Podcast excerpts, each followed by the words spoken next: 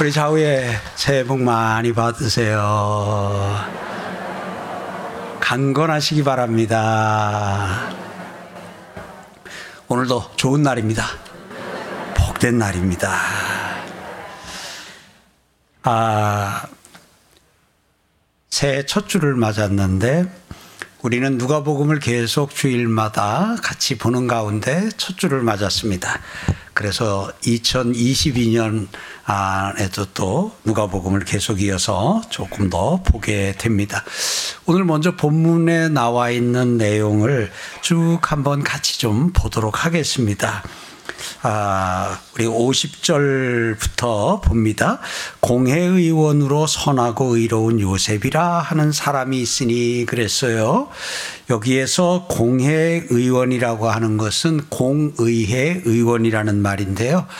아, 당시가 로마 식민지 아래에 있었지요. 로마 식민지 아래에 있었고 하는 가운데 일부 이렇게 좀 자치, 일부 좀 아, 이렇게 자치를 조금 인정을 해준 그런 상태고 그러다 보니까 여기 대제사장들 이 종교인들 이쪽 그룹에서 아, 공의회가 모여서 어떤 결정도 하고 또 로마의 건의도 하고 또 이렇게 했던 부분들이 좀 있는 것 같습니다. 오늘 여기에서 공회의원으로 하고 공회의원이 등장을 하는데 이걸 설명하려면 여러분 다시 아, 몇 주 전으로 좀 돌아가겠습니다. 설교한 기준으로 예수님이 겟세마네 동산에서 기도를 하고 계셨지요. 마가요한의 다락방에서 마지막 식사를 제자들과 함께 하시고 그러다 거기서 잡혀가셨지요.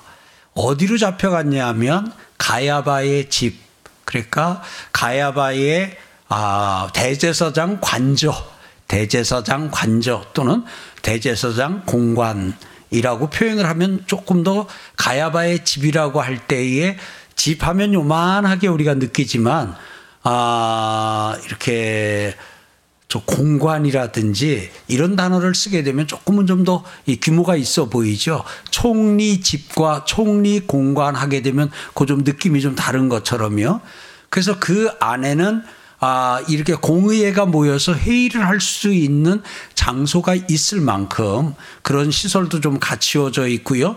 또 예수님을 잡아다가 아, 감옥에다가 지하 감옥에다가 두었는데 이렇게 구금을 할 수 있는 그러한 아, 시설도 좀 있는 규모가 꽤 좀 있는 그런 건물입니다.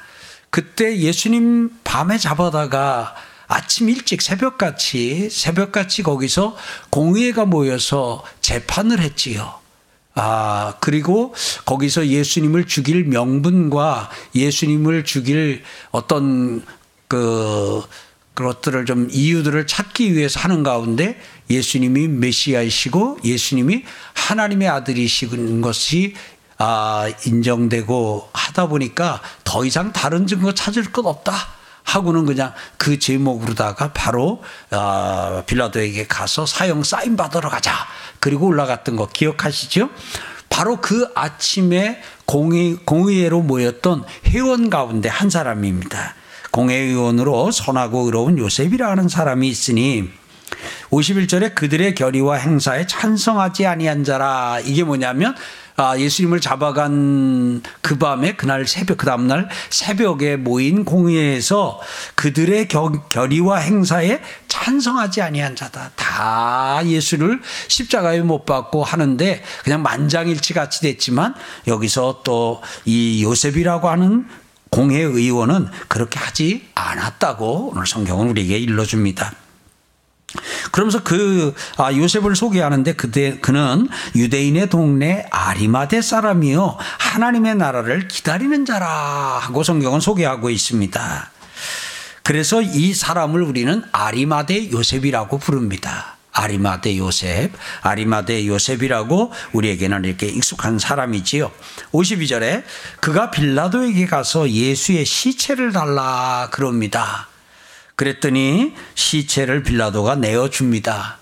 여러분, 이 빌라도가 로마의 총독이자 예루살렘을 통치하고 있는 왕입니다. 여러분, 왕을 만나는 일이 왕에게 나간다 해서 왕이 다 만나줍니까? 총독에게 나간다 해서 다 만나줍니까?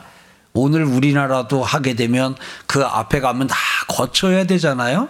거치고 그리고 사전에 약속이 되고 이제 그렇게 해서 되는데 이 요셉이 바로 가서 빌라도를 만나고 어, 면담을 한 걸 보면 이 요셉의 당시 지위를 우리가 조금 엿볼 수 있는 그런 대목입니다. 53절에 이를 내려 예수님의 시체를 내려 세마포로 싸고 아직 사람을 장사한 일이 없는 바위의 판부덤에 넣어두니 그랬습니다. 평행 구절을 보면 이것이 자기를 위하여 준비한 무덤이었던 것도 우리가 알 수 있지요. 바위에 판 무덤이다. 그럴 때 이건 우리나라에는 거의 없는 무덤 형태거든요. 우리는 땅을 파고 매장을 하지 바위를 파고 그 바위 안에다가 아 바위 안에다가 무덤을 두는 일은 아 거의 없습니다. 왜냐하면 현실적으로 너무 어려운 일이기 때문에 그렇습니다. 그런데 이 나라에 가서 이 여기에서 이제 바위라고 여기 나와 있는데 그게 보면은 아 석회암인가요? 이렇게 돼 있어 가지고 파는데 그렇게 좀 어렵진 않습니다. 해가지고 이렇게 파게 되면 잘 파집니다. 이렇게 반이 파지고 그리고 파지고 나면 그 남은 여기가 무너지지 아니하고 여기는 또 견고하게 있는 그런 좀 특징이 있습니다. 자, 이제 바위에 판 무덤에 예수님을 넣어 두었습니다. 우리나라는 이렇게 매장을 하고 이렇게 봉을 하고 하는데 그 나라는 지금 예수님 당시에는 이렇게 아 바위를 파가지고 그 안에다가 시신을 넣고 그 아, 그 무덤 안을 무덤 안을 이렇게 좀 돌로 막는 그러니까 이게 무덤이 보게 되면 아 이렇게 동굴 형태로 이렇게 되어져 있어 가지고 이 동굴 형태로 되어져 있고 그 안에 들어가면 이제 그 바위를 파 가지고 그 안에 무덤이 있고 그래서 사람이 그 안에 이렇게 들어가도 사람이 이제 머리가 이렇게 아 닿고 어, 이렇게 키 큰 사람은 그럴 수 있지만 아, 적절한 크기의 사람들은 그냥 머리를 들고 다녀도 될 정도로 그렇게 되어져 있고 그쪽에 이렇게 무덤이 있는 것을 보게 됩니다. 그리고는 그 무덤 앞에는 큰 돌을 가져다가 무덤 문을 이렇게 아, 어, 좀 막아두는 그런 형태지요. 어, 지금은 이스라엘 가게 되면은 어, 석관을 좀 많이 쓰고 있는 걸 봅니다. 그래서 여러분들이 나중에 성경지리 연수를 기회가 돼서 한번 가게 되면 감난산에 올라가서 예루살렘을 조망하는 일이 꼭 있을 텐데요. 그때 보게 되면 감난산에 올라가게 되면 그 앞쪽으로 앞쪽으로 이게 석관이 노출이 되어져 있는 석관이 아주 이렇게 자드, 아주 가득하게 앞쪽에 있고 또 그 기도원 골짜기를 건너서 예루살렘 성벽 아래쪽으로도 또 이 무덤들이 그렇게 석관으로 이렇게 아, 놓여져 있습니다. 그래서 이쪽에 감난산 쪽에 있는 무덤에는 유대인들이 그쪽을 아 거기다가 이제 묘지를 삼아 가지고 그렇게 하고 있고 예루살렘 아 성벽 바로 밑에는 아 이제 팔레스타인 사람들이 거기다가 이제 이렇게 무덤을 두고 이렇게 하고 있습니다. 그래서 가다 보면 아, 여러분들이 가서 보면 그 무덤에 돌들이 좀 올려져 있는 것을 이렇게 보게 될 겁니다. 보게 되면 이게 애들이 와서 장난했나 하는 마음이 들 수 있는데 아, 우리는 무덤에 가게 되면 꽃을 들고 가거나 이렇게 가서 하잖아요. 아, 그들은 아, 그 거기에서 돌을 주어 가지고 돌을 무덤 위에다 올립니다. 돌을 무덤 위에다가 올리면서 아버지를 향한 내 마음은 여전합니다. 변하지 않았습니다. 해서 이제 이스라엘 백성들이 출애굽을 해서 가나안 땅에 들어가게 될 때 돌을 가져다가 이제 그 기념비를 삼고 했던 것에서 유래가 돼서 이돌 하게 되면 내가 변하지 않겠습니다. 언약의 이 사인으로다가 돌을 이렇게 좀 아, 사용하고 있는 것을 봅니다. 하여튼 예수님을 이렇게 오늘의 그런 석관 형태는 아니나 아, 바위에 판 무덤에 예수님의 시신을 넣어두었습니다. 54절에 이날은 준비일이요 그랬어요. 준비일이라는 것은 무슨 말이냐면 안식일 준비일이요 하는 말입니다. 안식일이 거의 되었더라 무슨 말이냐면 준비일이다 하면 이건 요일로 얘기를 하면 금요일입니다. 이제 금요일인데 안식일이 거리되었더라 하는 이것은 아, 우리는 아, 자정서부터 자정까지가 하루입니다. 그런데 성경에서의 하루 개념은 저녁이 되며 아침이 되니 예 그래서 이 안식일이 언제 시작되냐면 금요일 날 저녁에 해가 지는 순간 해가 질 때 안식일이 시작이 돼 가지고 다음 날 해가 질 때까지 그래서 지금도 이제 토요일을 안식일로 유대인들이 지키는데 그래서 금요일 날 해질 때 되면은 뭐 사이렌도 불고 유대인들 사는 지역에 가게 되면 아 와서 그게 다 또 막아 놓기도 하고 바리케이드도 쳐서 차들 출입을 아 금지시키기도 하고 합니다. 그러다가 이제 토요일 날 저녁 때가 돼서 해가 이제 졌다 하게 되면 그날 이제 안식일이 끝나서 그때부터는 또 사람들이 막 쏟아져 나와 가지고 토요일 밤에는 아주 문전성시를 상점 마다 또 식당마다 이루고 있는 것을 보게 됩니다. 그러니까 금요일 저녁, 금요일 저녁 안식일이 거의 다 되었다는 그런 의미지요. 55절. 갈릴리에서 예수와 함께 온 여자들이 뒤를 따라 그 무덤과 그의 시체를 어떻게 두었는지를 보고 여기서 갈릴리는 가버나움이 있는 갈릴리 호수 근처 그곳을 가리킵니다. 지금 예루살렘에서 아, 자동차로 네다섯 시간을 가야 되고요. 사람 걸음으로 걸어서 간다면 사흘 길입니다. 3일을 걸어서 가야 되는 아, 그 먼 곳인데 예수님이 갈릴리에서 주로 사역을 하셨고 지금은 예루살렘에 아, 6월절로 인해서 이제 예루살렘에 오신 그런 상황입니다. 그래서 그 갈릴리에서부터 예수님을 따르고 함께 했던 여인들이 이 아리마대 사람 요셉의 뒤를 따라 가지고 그 무덤과 무덤의 위치와 그의 시체를 어떻게 두었는지를 따라가면서 다 보았습니다. 56절에 들어가 향품과 향유를 돌아가 향품과 향유를 준비하더라. 그래서 예수님의 시신의 발을 향품과 향유를 준비하였고 계명을 따라 안식일에 쉬었다라고 기록하고 있습니다. 아, 24장으로 넘어가서 안식 후 첫날 새벽, 그랬으니까 이건 주일 새벽입니다. 안식 후 첫날 새벽에 이 여자들이 그 준비한 향품을 가지고 무덤에 가서 무덤에 갔습니다. 돌이 무덤에서 굴려 옮겨진 것을 보고 이건 어떤 부분이죠? 무덤을 이게 막아두었던 그 아, 돌이 이게 좀 옮겨져 있는 것을 본 상태 상황입니다. 이게 어떻게 된 거야? 놀라지요. 돌이 무덤에서 굴려 옮겨진 것을 보고 들어가니 주 예수의 시체가 보이지 아니하더라. 시체가 보이지 않는 상황입니다. 그래서 이로 인하여 근심할 때에 문득 찬란한 옷을 입은 두 사람이 곁에 섰는데 여자들이 두려워가지고 얼굴을 땅에 대니 두 사람이 이르되 어찌하여 살아있는 자를 죽은 자 가운데서 찾느냐?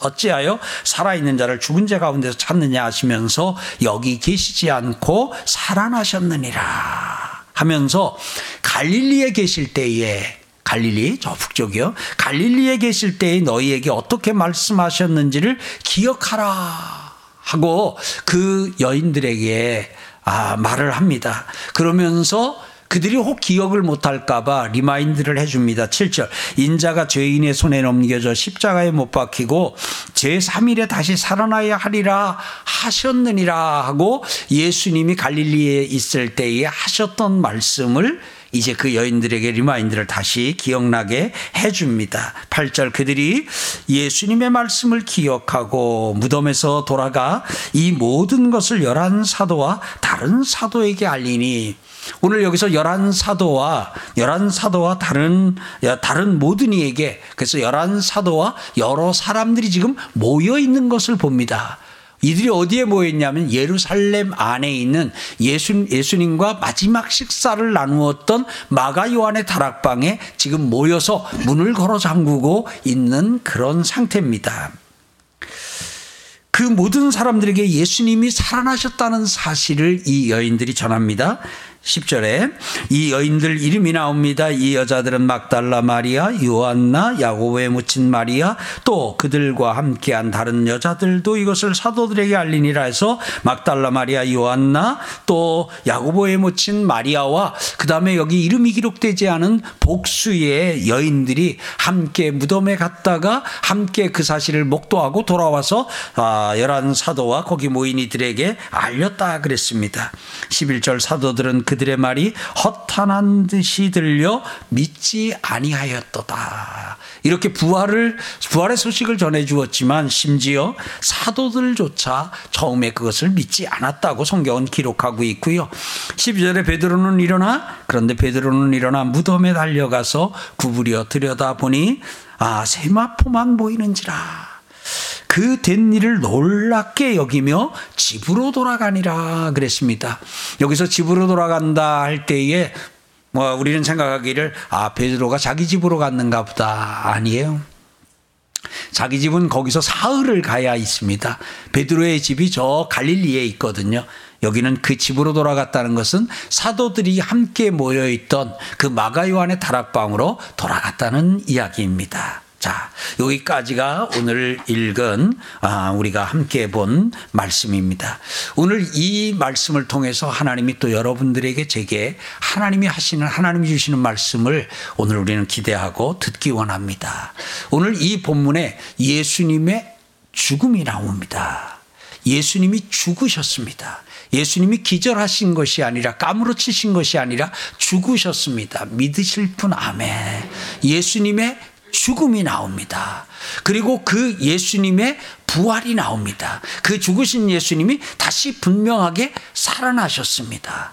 2022년, 2022년, 아, 새해 첫 주에 예수님의 죽음과 예수님의 부활이 있는 이 본문을 하나님께서 우리에게 주시면서 오늘 하나님은 우리에게 무슨 말씀, 우리에게 어떤 말씀을 하시는지 이제 함께 듣기 원합니다. 사랑하는 성도 여러분, 예수님이 십자가에서 죽으셨다고 하는 것은 어떻게 보면 비보일 수 있습니다. 이것은 너무나도 안타깝고 너무나도 가슴 아프고 힘든 일일 수 있습니다. 그런데요, 예수님이 이렇게 십자가에서 죽으셨다는 이 사실은 우리에게는 복음입니다. 어떻게 보면, 아니, 사람이 죽었는데 그게 복음이다. 복음이라는 건 기쁜 소식, 복된 소식이라는 말이거든요. 아니 누가 죽었다 그러는데 와 기쁜 소식이네. 그러면은 세상에 이런 좀 무례가 어디 있겠어요. 그래도 좀 그 아유 안 됐네요. 아유 아참 뭐 하면서 어, 위로를 전하고 좀 이렇게 해야지. 어 기쁘다 하면 안 되잖아요. 그런데 성경은 예수님의 십자가는 십자가를 복음의 핵심이라고 하는 것은 십자가는 사형틀이거든요. 그리고 사형틀에서 예수님이 죽으신 거예요. 그 예수님이 죽으신 게 복음의 핵심이다. 그것이 복음이다. 사랑하는 성도 여러분, 믿으십니까? 왜 예수님의 죽음이 여러분들과 저에게는 복음이고 예수님이 죽으신 게 왜 여러분들과 저에게는 기쁜 소식이냐? 자, 보세요. 지난주에 우리 같이 나눴습니다.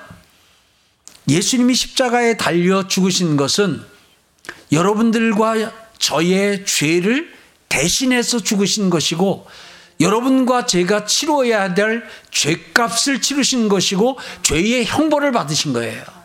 받아들일 뿐 아멘요.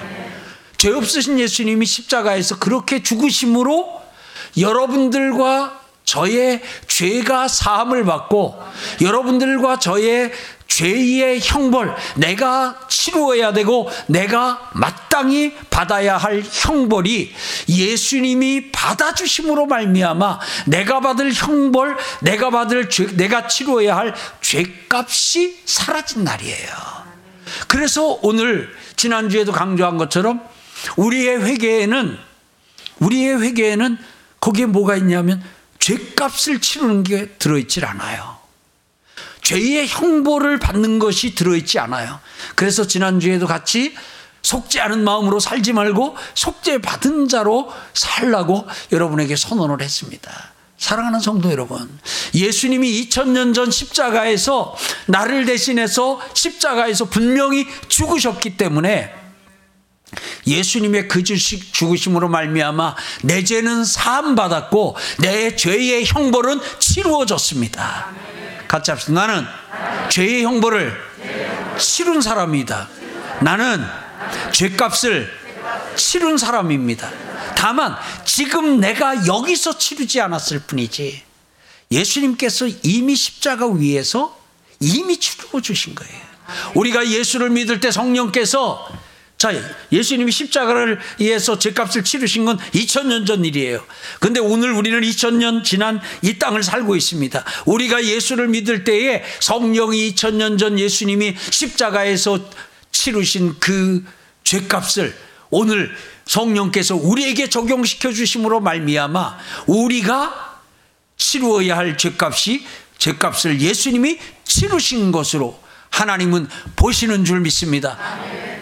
그렇기 때문에 죄의 형벌을 죄값을 다 치른 그래서 오늘 예수님의 십자가는 왜 우리가 십자가를 바라보고 십자가의 은혜, 십자가, 십자가, 십자가 하면서 사냐 하면 그 십자가에서 내 죄가 사하여지고 십자가로 말미암아 내 죄가 사하여져서 내가 구원을 받았고 십자가로 말미암아 내가 참 자유를 얻게 되었으니까.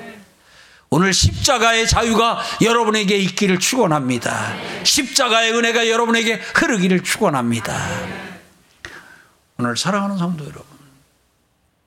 그래서 예수님의 십자가는 나에게는 한량없는 은혜고, 한량없는 은혜고, 한량없는 기쁨이고, 세상에서 가장 기쁜 소식이 뭐냐면 예수님이 십자가에 달려 죽으셨다는 거예요. 세상 일반 사람은 이해를 못하죠. 저런 못된 사람들 같으라고. 아, 뭐 주님이라면서.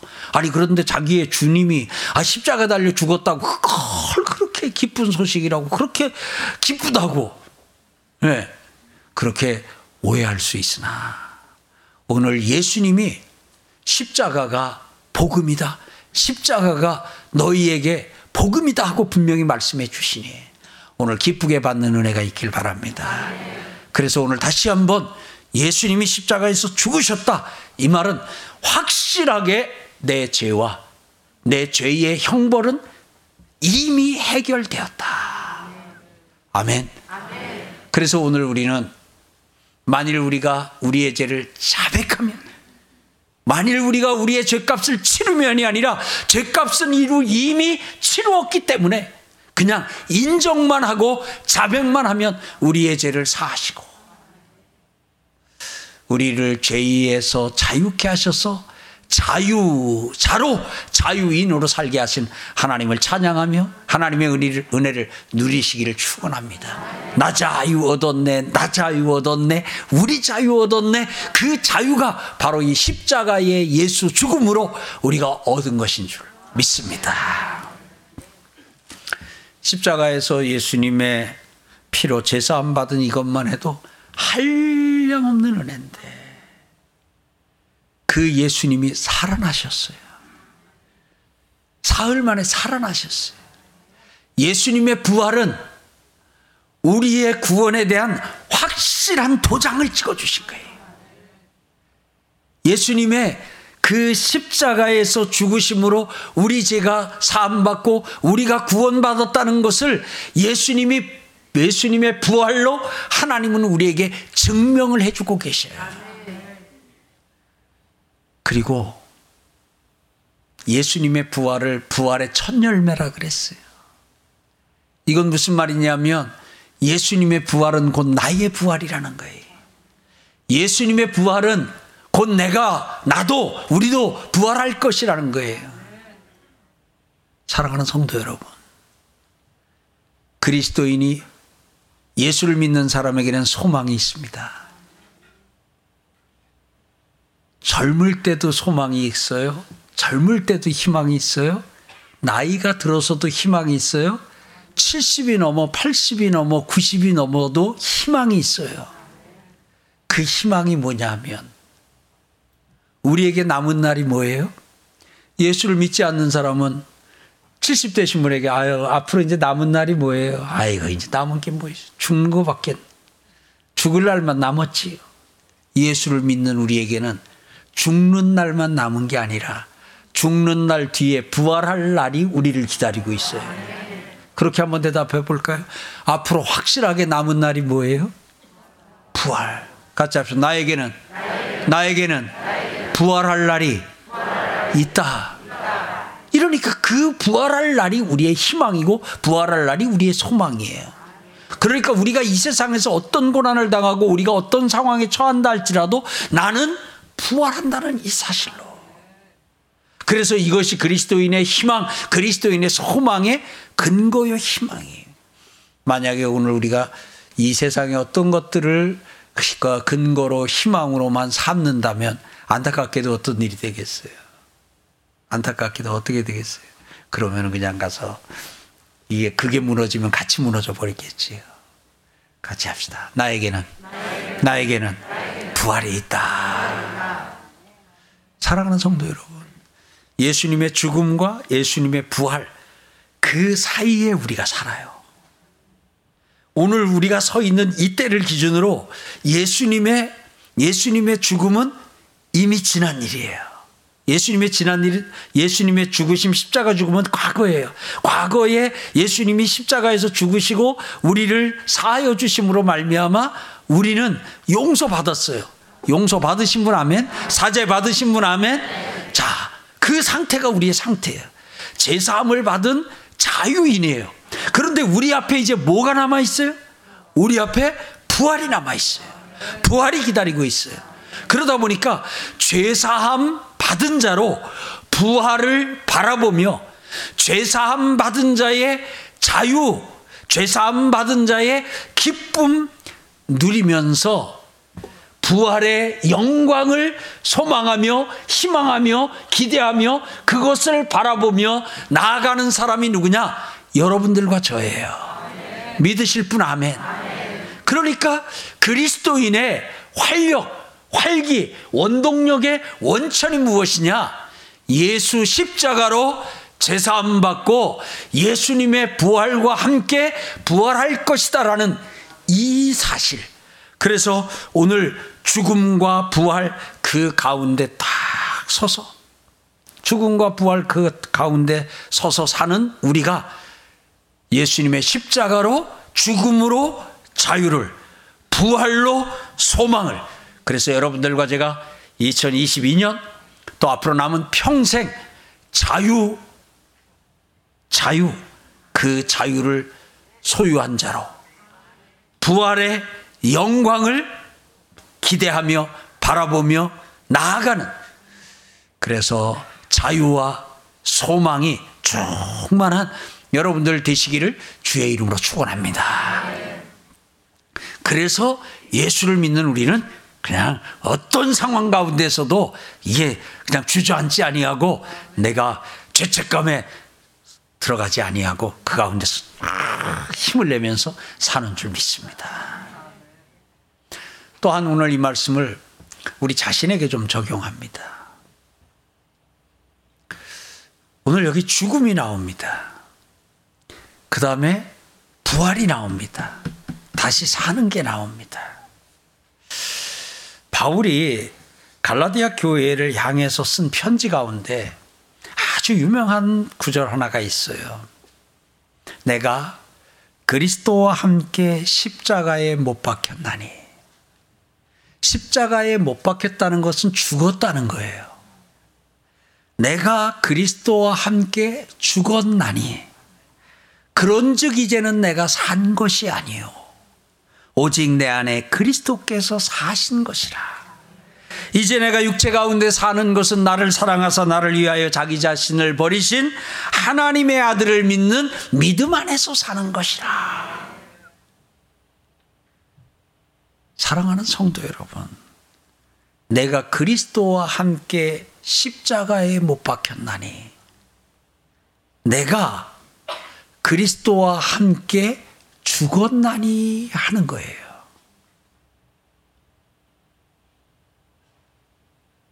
죽어야 삽니다. 죽어야 살아요. 이제 좀 확인해 봅니다. 죽었습니까?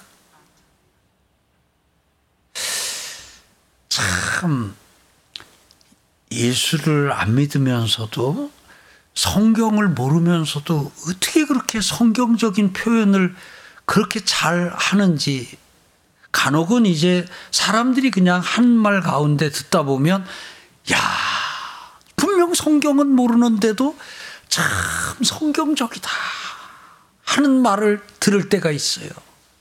야, 너 성질 좀 죽여. 너 그 성질 좀 죽여. 어? 너 성질 좀 죽여.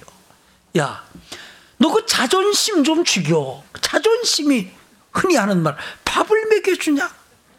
어? 아니 그네 자존심 살리자고 지금 다 죽일 거야? 하는 말을 옆에서 듣다 보면 아니 어떻게 성경을 통해서 깨닫고 하는 말은 아닌 것 같은데 이렇게 핵심을 잘 아나 모르겠어요. 한 30년, 40년 전에는 기도원 운동이 기도원 애들 가서 그렇게 막 은혜 받고 하는 일들이 참 또 많았고 뜨거웠던 때가 있어요. 그때 기도원에 가거나 하게 되면은 강사님이 어떤 분이 오시든 간에 빼놓지 않고 하는 말이 혈기를 죽여야 된다. 혈기를 죽여야 된다.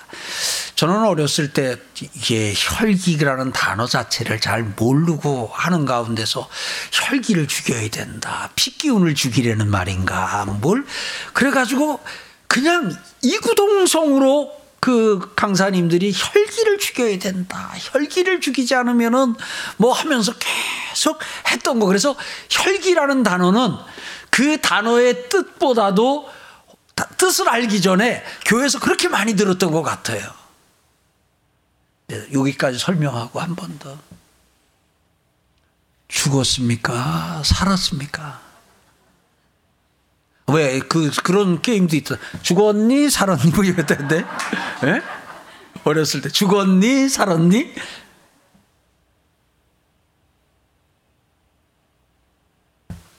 내가 그리스도와 함께 죽어야 그리스도와 함께 삽니다. 이게 성경의 심오한 진리입니다. 오늘 죽음과 다시 사는 죽음과 부활이 나왔잖아요. 까무러쳐서는 안 됩니다. 거반 죽어서는 안 됩니다. 죽어야 됩니다. 죽었습니까? 살았습니까? 내 성질이 죽어야 가정이 삽니다. 내 혈기가 죽어야 자녀들이 삽니다. 내가 죽어야 식구들이 숨을 쉽니다. 내가 죽어야 식구들이 내 눈치를 보지 않을 수 있습니다. 목사님, 우리 가정을 살리고 싶어요. 죽으세요. 목사님, 우리 가정도 살아나고 활력 있는 가정이 되고 싶어요. 죽으세요. 죽으세요. 의외로 답은 간단해. 죽으세요. 근데 보니까 안 죽어요. 안 죽고는 계속 나 살아있다. 가끔 이러잖아요. 뭐 내가 성질 없는 줄 알아? 이러고 뭐예요. 뭐 나라고 자존심 없는 줄 알아? 이거 뭐예요? 나 안 죽었지롱. 나 안 죽었지롱.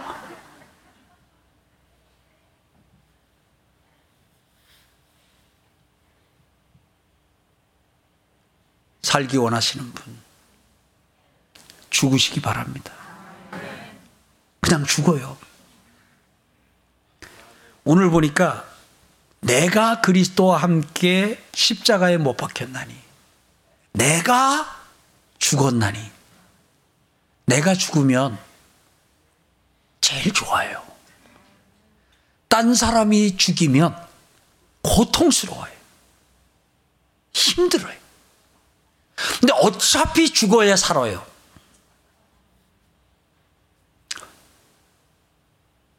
부부지간에도 그래요.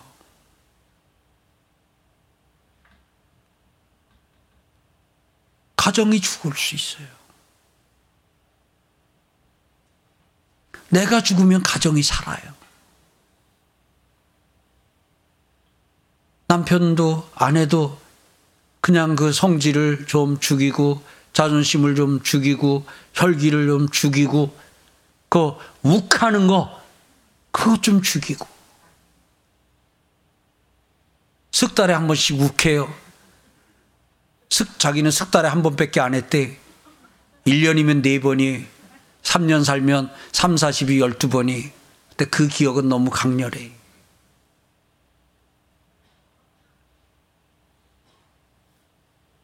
죽어야 살아요.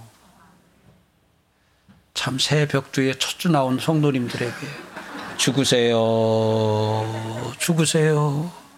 하려니까 좀 그러긴 한데 죽으시기 바랍니다. 이 죽는 것에 이 깊은 의미를 깨달은 바울은 이렇게 고백했어요. 나는 날마다 죽노라. 날마다 죽노라. 한 번 죽었다고 끝나는 게 아니네요. 우리가 이 세상 사는 동안에 우리가 날마다 죽어야 돼요. 여러분들이 조금 그 말 좀 듣고 조금 여러분들이 뭐 좀 감정, 기분 좀 상하고 하는, 할 수 있어요. 근데 그럴 때마다 내가 상처받았다, 이 말이 이렇다, 막 이래가지고 나 살아있다, 나 살아있다, 나 살아있다 하다 보면 나는 살아있는지 모르지만 그 공동체가 죽어요. 가정이 죽어요. 가정이 깨져요. 내가 죽으면 가정이 살아요. 내가 죽으면 나 한 몸 죽으면 그렇다고 신체 또 가서 아파트에서 뛰어내리지 말아요. 그렇게 죽는 거 아니니까. 예. 나 한 몸 죽으면 내가 죽으면 가정이 산다. 그래서 오늘 우리가 내가 살고 가정을 죽일 것인지 내가 죽고 가정을 살릴 것인지 내 자존심, 내 자존심, 내 성질, 내 기분, 내 감정, 내가 이거 살리자고, 이거 살자고, 가정을 죽일고, 자녀들을 죽일지, 아니면 내가 나를 죽이고, 가정을 살리고, 자녀들을 살릴지, 결정을 해야 돼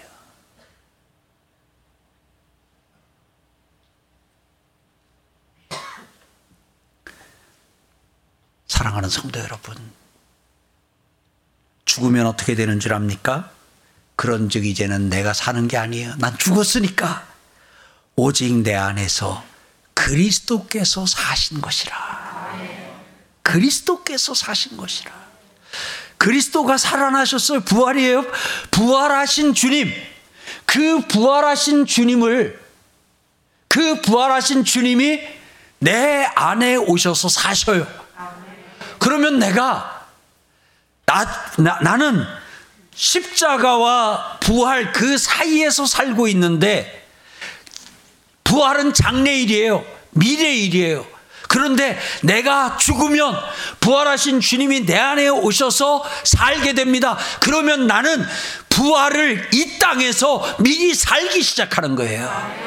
죽은 후에 나중에 그 부활한 몸을 입고 부활한 인생을 살 날이 장래 일인데 미래 일인데 그 장래가 아니라 미래가 아니라 지금 현재 오늘 내가 부활한 인생을 부활한 삶을 사는 거예요.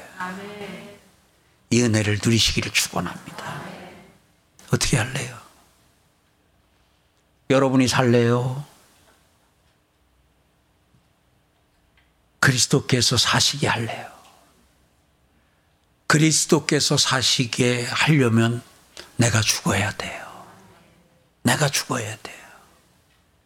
내가 죽으면 참 멋진 인생을 살 수 있어요. 내가 죽으면. 그래서 오늘 예수 안 믿는 사람들도 그거 하는 말이잖아요. 성질 좀 죽여라. 하는데 오늘 바울은 이 부분에 대해서 심오한 진리를 깨닫고 내가 그리스도와 함께 죽으면 내 안에 그리스도께서 사시는 그 멋진 삶의 주인공이 내가 될 것이다.